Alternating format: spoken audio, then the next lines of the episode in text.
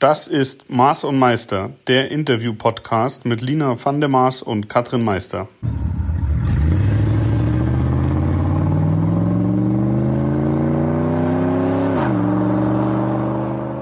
Ja, hallo Lina, wie geht's dir denn? Wir haben uns jetzt eine Woche nicht gehört. Ja, eine Woche kann ganz schön lange sein. Und ich habe mir jetzt mal einen neuen Ort gesucht, um mit dir den schönen Podcast aufzunehmen, weil ja die Qualität noch nicht so berauschend war. Ich weiß, ich saß auch schon im LKW und sonst irgendwo. Äh, jetzt sitze ich quasi in meinem Kleiderschrank der Werkstatt und hoffe, dass es besser wird. Aber wir werden ja heute nicht über Fashion reden, oder doch? Wäre ja auch mal was. Das könnten wir allerdings auch mal machen. Ähm, vor allen Dingen, ich muss ja sagen, ich finde ja deine Rennanzüge immer ganz gut. Ich glaube, die hätte ich auch ganz gerne mal. Aber ich brauche sie immer nicht. da sind auch mittlerweile ein paar Rennanzüge dabei, da passe ich gar nicht mehr rein. Ähm, Asbach Uralt-Anzüge, also die sind mindestens zehn Jahre alt. Und ich habe jetzt gerade entdeckt, da hängt tatsächlich noch einer von der Stocker Crash Challenge äh, hm. Stefan Raab. Da war ich damals mit Simon Gosejohann und Timo Scheider im Team und ich glaube, wir haben sogar damals gewonnen. Also den gebe ich nicht her. Ja, cool. Den musst du dann hinter so eine Glasfront äh, packen. Kannst du ja, mal drauf schauen. Später. andere, andere Frauen haben ihr Hochzeitskleid hinter Glas und du halt in Rennerzug. Genau, was man halt so macht als alte Schrauberin. Man, ja, genau, was man halt so macht. Also bevor wir loslegen, hab, möchte ich einen kleinen Aufruf machen. Ähm, mhm. Ich war nämlich ja am letzten Wochenende ähm, in Stuttgart und da habe ich die liebe Susan besucht. Ah, sehr mit schön. der wir ja, ne, habt ihr natürlich alle da draußen gehört. Ich wollte gerade sagen, hier gibt's Cast. Wenn ihr Susan jetzt gleich sympathisch findet, dann guckt einfach mal, letzter oder vorletzter Podcast war das? Vorletzter, glaube ich, ja. Und ähm, ich bin dann am Sonntag zurückgefahren und auf der Autobahn habe ich plötzlich so einen kleinen Mini Cooper S gesehen. Und ich glaube allerdings, der war, der, der muss noch ein kleines oder vielleicht sogar ein größeres Tuning hinter sich gehabt haben, weil der ging ganz schön ab. Also ich war auf der linken Spur, er war vor mir, dann bin ich rechts rüber, dann kam ein AMG von links und den hat er kurz durchgelassen und hat sich dann aber dran gehängt. Ich ja. mit meinem kleinen A3 hab mal geguckt, wie weit kommst du denn hinterher? Bei 220 musste ich aufgeben. Ähm, und der war ganz schön krass. Äh, so, und dann habe ich den, aber wie das ja manchmal so ist, auf der Autobahn, habe ich den immer mal wieder gesehen, war auch recht auffällig in Orange. Und ähm, irgendwann fahre ich so vorbei und guck rüber, sitzt da ein junges blondes Mädel am Steuer. Und ich möchte, wenn du, wer auch immer du bist, das jetzt hier gerade hörst, bitte, bitte schreib mir, weil zum einen, du bist wahnsinnig gut gefahren. Also ähm, so wirklich sehr vorausschauend und immer mit der richtigen Geschwindigkeit an den richtigen Stellen richtig Vollgas gegeben. Hat mich wirklich schwer beeindruckt. Also bitte, wenn du das hier hörst, orangefarbener Mini, ich glaube mit Esslinger Kennzeichen, schreib mir. Ich bin in Love. Da könnten wir uns gleich mal die Susan fragen, welche Rennfahrerinnen die da unten so kennt. Ja. Es klingt ja schon so, als ob die das professionell auch macht. Ja, also es sah auch, es sah auch tatsächlich sehr professionell aus. Das was genau gemerkt. Gut, die hatte auch Spaß. Da sind ja auch so ein paar ähm, Tunnel. Da gab es dann schon auch mal die eine oder andere etwas lautere Attacke. Aber man hat, man hat wirklich deutlich gesehen, die weiß, was sie da tut. Und das hat mir sehr gut gefallen. Das fällt mir übrigens auf der Autobahn immer öfters auf. Es gibt ja so die typischen, ich klebe dir mal am Kofferraum, bis ich den Inhalt sehe, Fahrer die lasse ich dann auch meistens ziemlich schnell vorbei, weil sie mir einfach mhm. nur auf den Keks gehen. Das mhm. sind dann aber auch die, die bei 120 ganz cool alle überholen und wenn dann freie Fahrt ist, halten sie plötzlich auf der linken Spur mit 160 alle hinter sich ja. und verursachen schon fast einen Stau. Ähm, aber äh, ich habe jetzt auch öfters mal Fahrer gesehen, wo ich dachte, ey, die fahren echt gut und da saßen dann auch, also mit 50 Prozent zumindest, Frauen hinterm Steuer. Also mhm. mal hier kurz den Arm gehoben und ja genau. Lina, was sind für dich die größten No-Gos beim Autofahren? Boah, also No-Go Nummer eins eben dieses hinten am Kofferraum kleben. Das finde ich voll ätzend. Also es gibt auch Leute, ja, die fahren ohne Blick in die Außen- und in den Innenspiegel. Merkt man meistens auch. Und da gehören eben auch die dazu, die dann auf der Autobahn links so gemäßigt vor sich herfahren. Gehören natürlich auch die Verkehrserzieher dazu, die das dann mit Absicht machen, weil sie meinen, die Welt darf nicht schneller als 110 fahren. Vor allem nicht in Deutschland. Ähm, aber eben so dieses wirklich bewusst drängeln oder was halt auch gar nicht geht, ist dieses Rechtsüberholen. Auch auf der Autobahn gibt's leider auch genügend, die das machen. Da ähm, ja, werde ich eigentlich immer ziemlich sauer, finde ich scheiße. Und du? Ja, also äh, klar, dicht Aufwand finde ich auch äh, kacke, aber was mich noch viel, viel mehr nervt, ist, wenn jemand nicht vorausschauend fährt. Also wenn, wenn jemand nochmal Gas gibt, obwohl man schon sieht, vorne wird gebremst und also wenn ich so das Gefühl habe, oh, da fährt der Tod aber echt auf dem Beifahrersitz mit. Mhm. Ähm, oder wenn, ja, sowas, wenn man selber versucht, man lässt gerade mal ein bisschen mehr Abstand, weil man merkt, es wird gerade voller und es staut sich vorne und deswegen lasse ich dann einen größeren Abstand und dann kommt einer, drängelt sich da rein, denke ich mir mal, oh Idiot, ey. Ähm, so war das jetzt nicht gedacht. Ne? ja, das sind auch meine Lieblingsfahrer. Man lässt bewusst einen Abstand und mittlerweile misst ja die Polizei auch teilweise in Zivilfahrzeugen den Abstand auf der Autobahn. Hm. Und dann gibt's aber immer Leute, die denken, ach ja, da ist ja schön Platz und drücken dann genau da rein. Und dann dachte ich schon so oft, was ist denn jetzt, wenn genau in dem Moment so ein blöder Abstandsblitz oder irgendwas ist? Wie willst du dann dann beweisen, dass dir die Person gerade von rechts mhm. vor dem Bug gefahren ja. ist? Ne? Ja, ja, also. ja, ja, stimmt. Ja, ja, ja.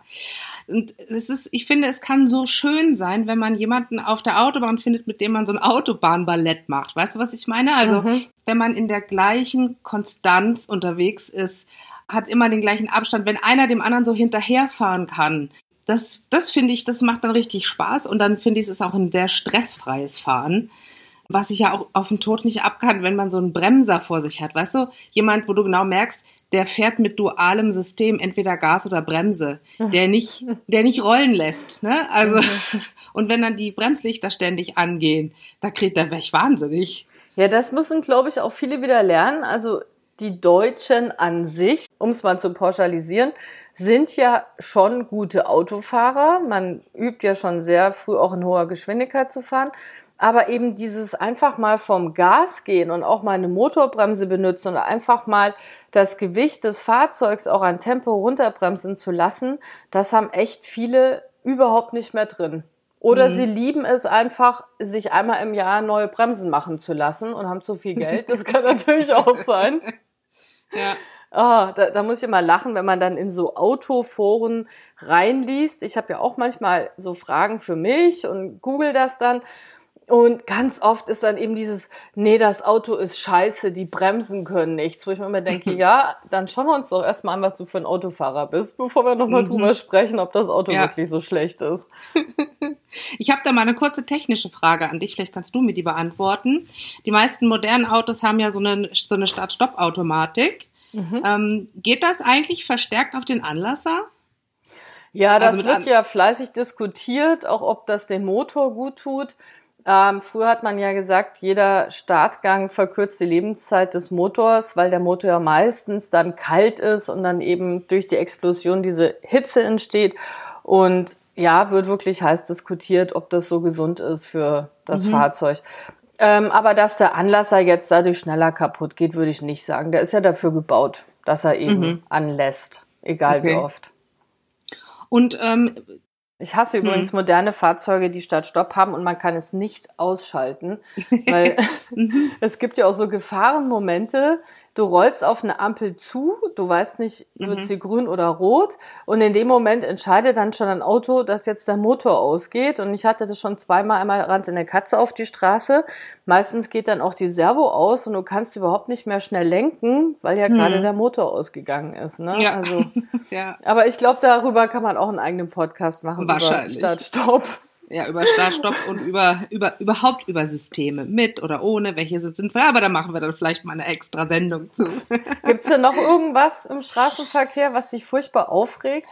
Ja, also wo ich echt zur Rentnerin werde, ist, wenn im Kreisel einer nicht blinkt. Weißt mhm. du, wenn du da, wenn du da stehst und das ganze System von diesem Kreisel ad absurdum geführt wird, weil einfach damit der Verkehrsfluss im Fluss bleibt, hast du ja einen Kreisel und keine Ampel. Mhm. Und dann stehst du da und dann musst du, musst du sozusagen die Gedanken lesen von dem, der gerade im Kreisel fährt, wo der rausfahren will. Ob du vielleicht vor dem rausfahren kannst. Also das ähm, finde ich äh, furchtbar egoistisch einfach, ja. Oder mhm. ist klar, vielleicht muss sich derjenige krampfhaft an seinem Lenkrad festkrallen und kann nicht blinken oder so. Ich weiß es immer nicht, ja. Aber das regt mich auf und sinnloses Gehupe in der Stadt. Also, da musste man ja Istanbul Auto fahren. Da ja. wird gehupt anstatt geblinkt. Ich habe mich dann mhm. irgendwann dran gewöhnt. Aber am Anfang dachte ich auch, ist ja ganz toll, dass ihr alle wisst, wo euer Hubknopf ist. Ja. Halleluja. ja, das stimmt. Das, äh, das ist, also ich meine, Istanbul ist verkehrsmäßig eh krass. Aber ähm, ich finde, wenn jemand seine Aggression über die Hupe rauslässt, finde ich das ganz übel. Ja, zumal man sich da auch echt erschrecken kann. Ne? Also ich war neulich auch in Berlin im Stadtverkehr unterwegs und da war wieder so ein sportlicher Fahrradfahrer, der meinte, er fährt halt jetzt bei Rot auch noch schnell drüber. Einer wollte rechts abbiegen und der Fahrradfahrer war noch so im Vollgas Klar, der vor, vor ihm, der Abbiegende hat sich natürlich geärgert, dass ihm da jetzt in dem Fall die Vorfahrt genommen wurde, hat sich wahrscheinlich auch erschreckt, weil er den Fahrradfahrer nicht runterholen wollte, hat aber dann so gehupt, dass der Fahrradfahrer fast vom Fahrrad gefallen ist. Und ich war dahinter so ein bisschen am Pennen, wusste, und ich habe mich so erschrocken, weil es war eine ziemlich laute Hupe.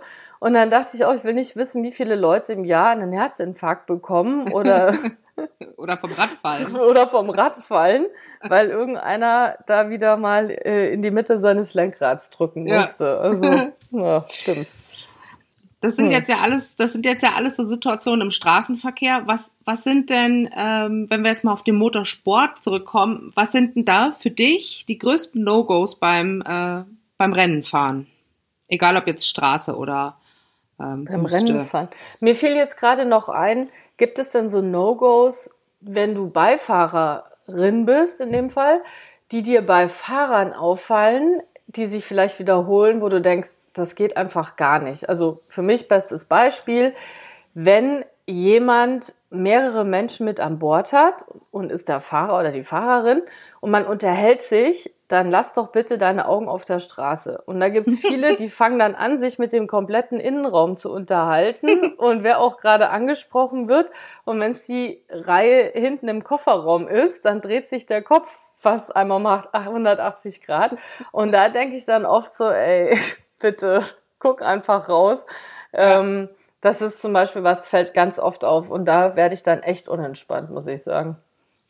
Ja, ich gestehe, ich bin auch ein relativ unentspannter Beifahrer. Also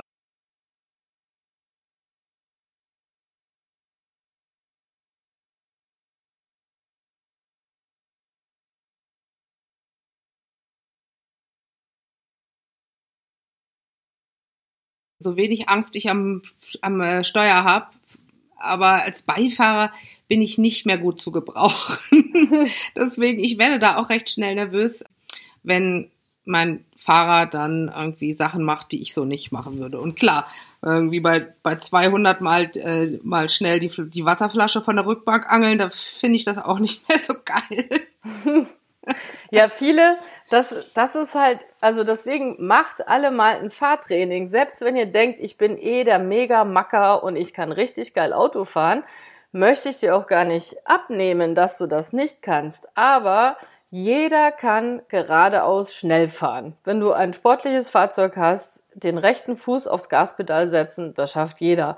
Wenn es dann aber mal eine Kurve geht oder eben wirklich darum geht, auch mal auszuweichen und dann Fahrzeugbeherrschung einsetzt, und da sind wir dann vielleicht auch schon wieder beim Rennsport äh, in gewisser Weise, dann zeichnet sich ja eigentlich erst ein guter Fahrer ab. Ne? Und deswegen mhm. finde ich auch diese kleinen Fahrtrainings, die man ja manchmal machen kann auf feuchtem Untergrund oder mit Rüttelplatte, weil man einfach nicht nur dieses geradeaus stumpfsinnig daherballern beweisen kann, hatten wir am Anfang schon, aber das habe ich auf der Autobahn schon so oft gehabt, wo ich dachte, ja, du bist so ein geiler Typ. Mhm. Toll.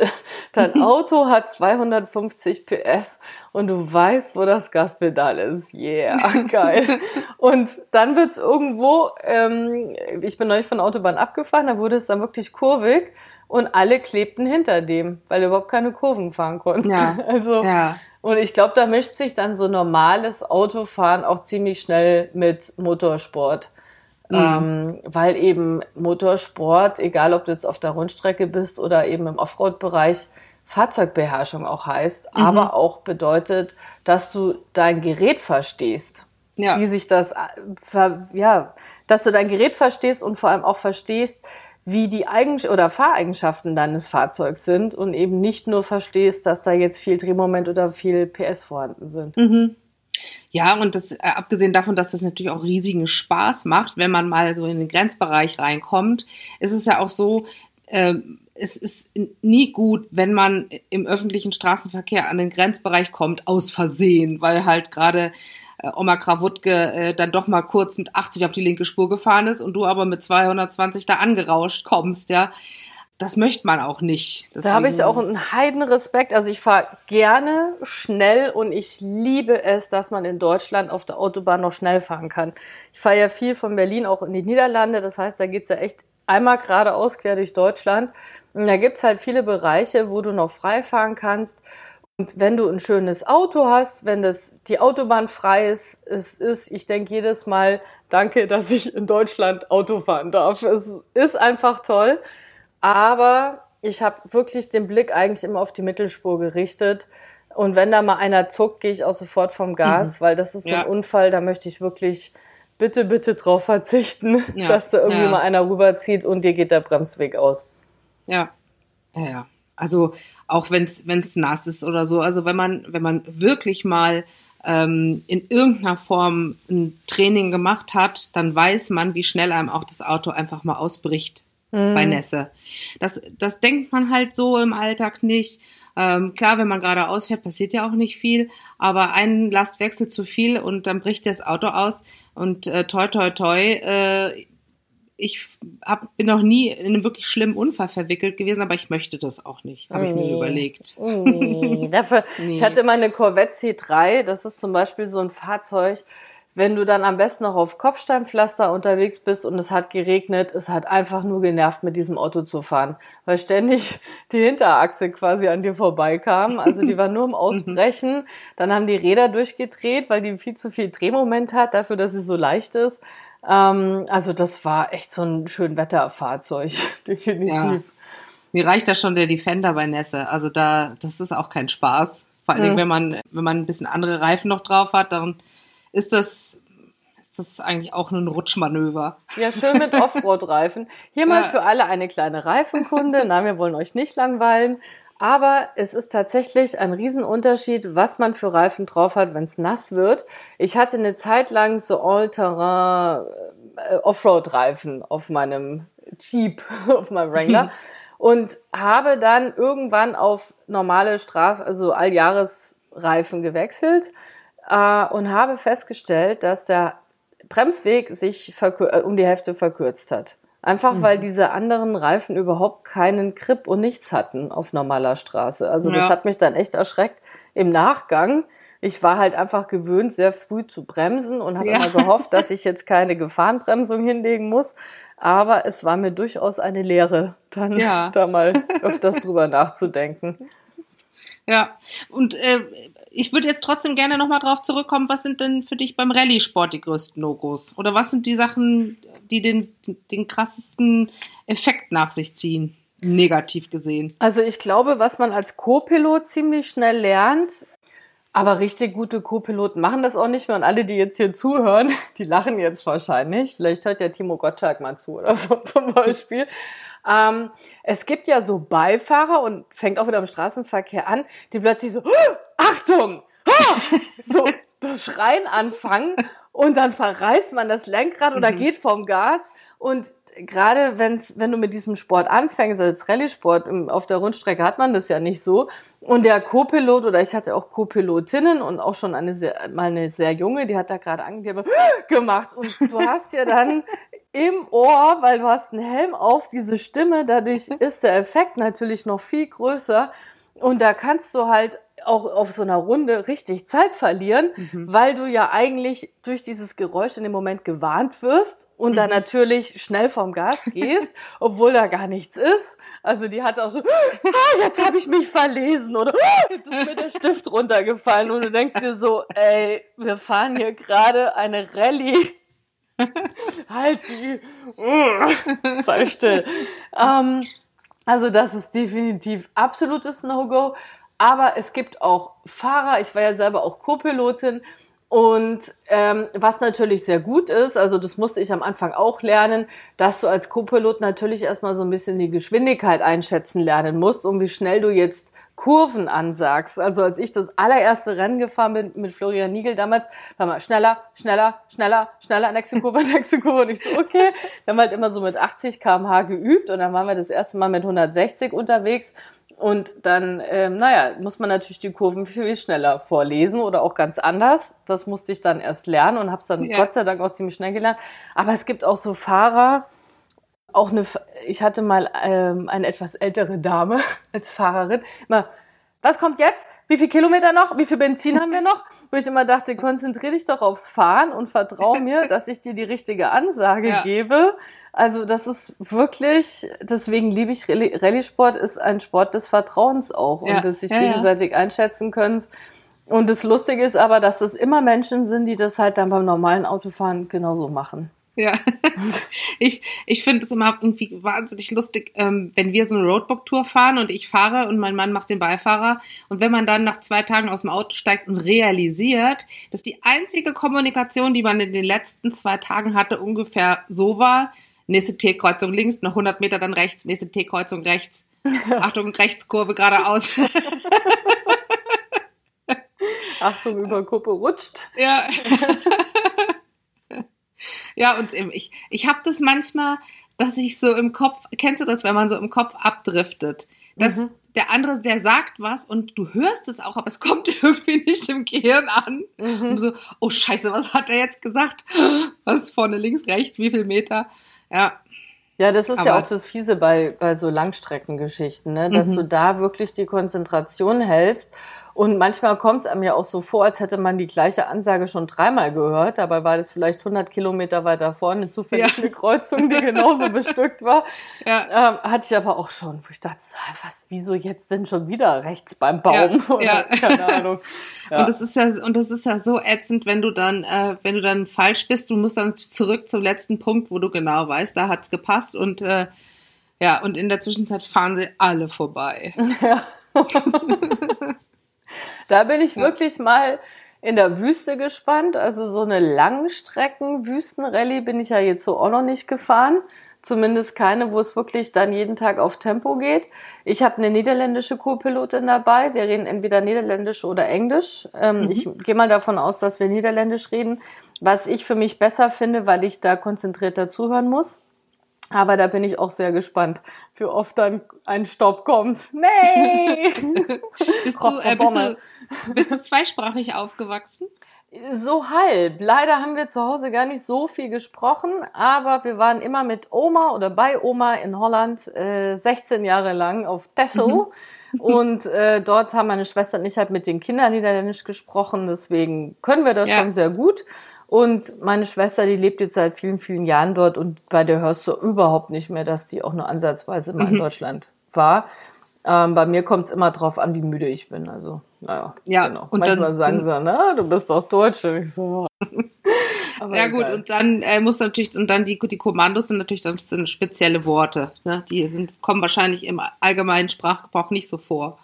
Ja, es ist ganz lustig. Ich bin ja auch mal in der Türkei gefahren. Da haben wir dann überlegt, ob wir das auf Türkisch, also Bir, iki, üç, eins, zwei, drei, finde mhm. ich, geht besser als one, two, three. Also, mhm. weil üç hörst du auch besser so im Ohr als three. Ich hatte dann mal eine türkische Co-Pilotin andersrum, die hat immer Tree gesagt und das war dann auch, da sind wir dann tatsächlich auch im Tree irgendwann gelandet, weil ich mich immer gewundert habe, was erzählt die mir denn über Bäume? Das war dann auch unsere letzte gemeinsame Fahrt leider oder vielleicht gut für unsere Gesundheit. Ähm, aber ja, genau. Du sagst halt zum Beispiel im Niederländischen sagst du äh, links auf, rechts auf, rechtdoor, geradeaus, links, rechts. Und das ist natürlich ein bisschen arg lang, wenn du jetzt mal kurz, also ja. left, right, straight ja. ist natürlich da wesentlich praktischer. Ich finde sowieso, es ist schwierig mit den Kommandos, wenn die sich ähnlich anhören, wenn man vielleicht einmal entweder übers Intercom oder über eine längere Entfernung, also jetzt bei uns ist es ja so, der Beifahrer ähm, kümmert sich zum Beispiel darum, dass das Auto angehängt wird irgendwo und dann ist er ja ein bisschen weiter weg. Und wenn du dann noch ähm, Kommandos hast, die ähnlich klingen, ist es schwierig. Deswegen ähm, gibt es bei uns einen ganz guten Trick, dass man nämlich zum Beispiel, man sagt zum Beispiel auch nicht rechts, links, weil dann fragt man sich immer, dein rechts von deiner Warte aus oder meins von meiner mhm. Warte. Ne? das kann ja schwierig sein. Sondern dass man immer sagt, meine Seite, deine Seite. Also meine mhm. Seite ich bin der Fahrer, also ist das ist meine Seite immer nach links rüber. Mhm. Ja, also okay. wenn wenn dann mein Beifahrer sagt, lenk mal jetzt, äh, lenk mal Richtung deine Seite, dann weiß ich, ich muss nach links lenken. Ja, okay. weil das links ist meine Seite, da sitze ich immer. Mhm. Und ähm, weil man sonst wirklich durcheinander kommt, wenn man dann fragt, äh, was meint er denn jetzt? Hm. Ist links nochmal oder kam ja. der Abgrund? verdammt. Ja, huch. Ich meine, es gibt ja auch tatsächlich Fahrer, die sich da diverse Kleber aufs Lenkrad machen, damit sie dann eben im Eifer des Gefechts doch noch wissen, wo links, mhm. rechts ist. Manche kleben sich Gradzahlen auch auf. Ne? Es ja, gibt auch welche, ja. die sich Kurven dann eben mit Grad ansagen lassen. Und wenn du dann plötzlich nicht mehr weißt, was waren jetzt nochmal 90 oder 75 Grad, dann kannst mhm. du halt nochmal schnell gucken. Ja, bei, ja, bei 90 Grad bin ich umgekippt. Das weiß ich dann auch. Ich wollte sagen, bei 90 Grad geht es dann irgendwann bergab, da wo man ja. nicht hin möchte. Oh Mann, hast du noch irgendein absolutes No-Go, was dir noch einfällt? Irgendwas, wo du dich immer drüber ärgerst? Ja, also ich sag mal, ein absolutes No-Go beim, beim Offroad-Fahren ist, wenn Leute äh, ein Stahlseil an der Winde haben. Mhm. Ähm, weil ich finde, das geht einfach gar nicht, weil das ist ein, ein astreines Amputationsgerät. Also wenn da mal das Seil reißt und irgendeiner ist da in der Nähe, da passieren sehr unschöne Dinge und, und man braucht es auch nicht. Die, die Kunststoffsäule, die es gibt, die sind super, die haben auch äh, enorme Zugkraft und außerdem, man kann sie ganz gut äh, flicken, wenn sie reißen. Okay. Und, und keiner läuft dann mit Appenarmen durch die Gegend danach. Ja, habe ich wieder was dazugelernt. Ich hätte mir wahrscheinlich dann die Metallwinde schön von hingeschraubt. Ja. Nee, also so Stahlseil in Verbindung vielleicht noch mit einem Stahlschäkel, das ist einfach ein Geschoss, ja. Und mhm. ähm, abgesehen davon ist es sowieso gesünder, wenn man bei irgendeiner Windaktion nicht, nicht so dicht dran steht, aber manchmal stehst du halt einfach irgendwo, weil du gerade da stehst, ja. Und dann äh, ist, es, ist es dann schon angenehmer, wenn du dann hm. äh, nicht von Teilen getroffen wirst. Ja, da gibt's ja mittlerweile auch im Bereich der Abschleppseile, ne? Das ist für mich immer sowas. Also jetzt gerade auch, wenn man da im Sand unterwegs ist, kann es ja doch mal sein, dass man stecken bleibt. Mhm. Und dann siehst du manchmal ein Seil, das schon nicht mehr ganz frisch aussieht und mhm. äh, dann wird das angehängt und der Co-Pilot bleibt neben dem Seil stehen, während dann losgefahren wird, wo ich auch schon so oft dachte, ey, du willst doch nicht dieses Seil ins Gesicht bekommen wenn mhm. das reißt. Ähm, mittlerweile gibt's auch so ein, so ein, naja, ergonomisches Seil. Ich weiß jetzt gerade gar nicht, wie der Fachausdruck ist. Das habe ich mir jetzt immer bestellt. Kinetikseil. Kinetikseil, genau. Das ja äh, quasi erstmal, also man kann erstmal Anlauf nehmen, das Seil spannt sich nicht direkt und dann wird die Energie wieder in Zug umgewandelt. Da bin ich mal sehr gespannt, ob das dann auch ein bisschen ein anderes Abschleppen sein wird. Nehme ich dann auch mit in die Disco. Hm. Äh, die Dinger sind super. Mhm. Also die, ähm, viele von meinen Offroad-Kollegen äh, haben die, benutzen die, die sind richtig gut. Okay. Also für alle, die heute zuhören, ich weiß schon äh, die Liste für den nächsten Weihnachtsbaum, beziehungsweise für unseren Weihnachtsbaum, füllt sich langsam. Wir werden mal drüber nachdenken, welche Tipps wir sonst noch geben können. Ein paar Monate haben wir noch, damit dann ordentlich geshoppt werden kann und man dann richtig gut und sportlich unterwegs ist. Und ja. Übrigens, eins fällt mir noch ein, da wir ja heute über No-Gos beim Autofahren gesprochen haben, ich habe auch noch einen Wunsch und ich denke, es ist wahrscheinlich eher so eine Oldschool-Geste. Ich persönlich mag sie sehr und ich freue mich jedes Mal, wenn das auch einer bei mir macht. Und zwar, wenn man jemanden reinlässt oder Platz lässt, dass man einmal kurz die Hand hebt als mhm. Dankeschön. Ja, finde ich sehr absolut. schön und ich finde, das sollten die Leute sich wieder angewöhnen. Gerade heute in einer Zeit, wo eh äh, Fernseher musste gar nicht mehr anmachen und nur schlechte Nachrichten und alles ist doof, finde ich das super, wenn man dann im Straßenverkehr auch nett zueinander ist. Zumindest genau. da. Ja. Und ein, ein Lächeln versüßt jedem den Tag. Das war unser Endsatz für heute. Sehr schön. Bing. Eine schöne, schöne Woche euch allen. Und fahrt vorsichtig.